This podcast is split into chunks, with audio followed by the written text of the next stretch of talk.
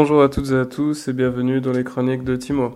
Aujourd'hui on se retrouve pour parler des mesures de la richesse d'une économie et également sur l'évolution de certaines économies de pays développés au vu de la crise engendrée par le coronavirus.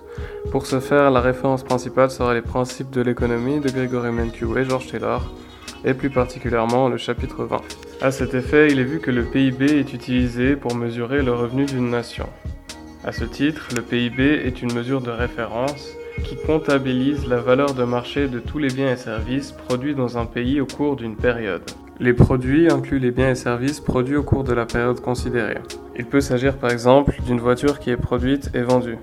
Seule la valeur de la transaction finale est comptabilisée pour le PIB. Enfin, le PIB exclut les produits illicites et les produits difficiles à mesurer. En effet, les légumes de produits dans, dans, les jardins des particuliers ne sont par exemple pas pris en compte dans le PIB. Le PIB est mathématiquement la somme de quatre facteurs élémentaires.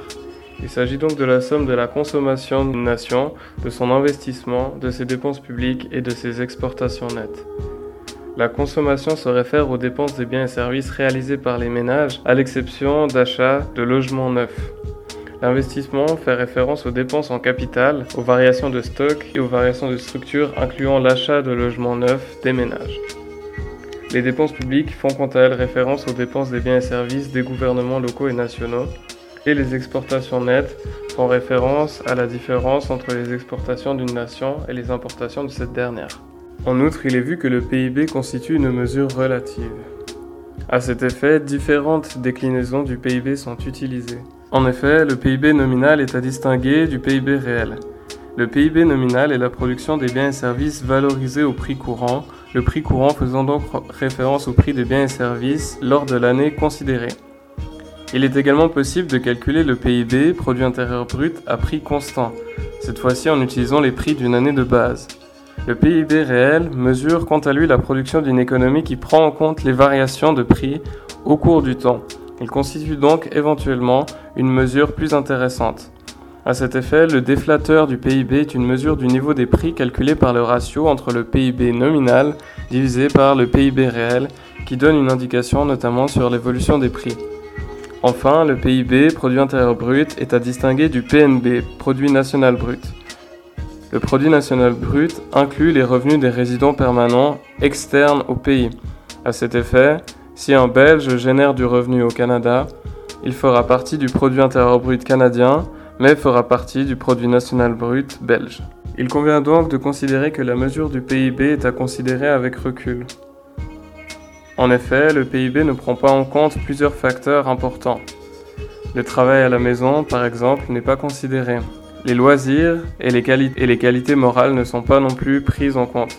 Enfin, le PIB ne mesure pas la qualité de l'environnement. À cet effet, le PIB n'est pas un indicateur immédiat de la qualité de vie. Enfin, il ne tient pas nécessairement compte de la répartition des revenus. Cependant, pour donner une idée un peu plus précise de la façon dont vivent les habitants d'une nation, le PIB par tête peut être utilisé. Il s'agit du produit intérieur brut proportionnel à la taille de la population. Ces différents facteurs font du PIB une mesure utile, mais à prendre, mais à considérer avec attention.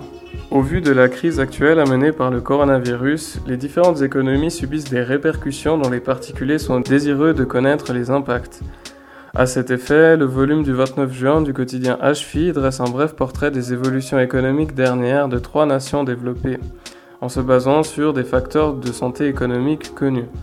Il est vu en effet que les déficits publics, par exemple de l'Italie, s'élèvent à 10,8% de son PIB au premier trimestre. En parallèle, outre-Atlantique, aux États-Unis, les dépenses des ménages ont rebondi dernièrement de 8,2%.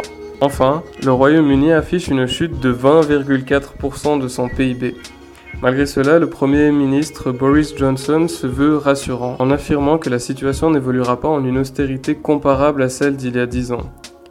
Les différents plans de relance des États pourront donc montrer leurs effets et dissiper ou renforcer les éventuelles inquiétudes des particuliers face aux futures évolutions économiques. En tout cas, une chose est sûre, malgré des progrès scientifiques importants, des institutions organisées et quelques millénaires de littérature philosophique, un petit microbe pourvu de moins d'une dizaine de neurones peut encore créer une sacrée pagaille parmi l'humanité. de quoi ramener les plus hautains d'entre nous à l'humble condition dans laquelle on se trouve. Bon, alors à cet égard, dans l'optique où vos activités économiques se trouvaient trop impactées par la crise pour pouvoir redémarrer ou être maintenues, quel type de reconversion envisagez-vous? Pour partager vos réflexions sur le sujet, vous êtes évidemment la bienvenue.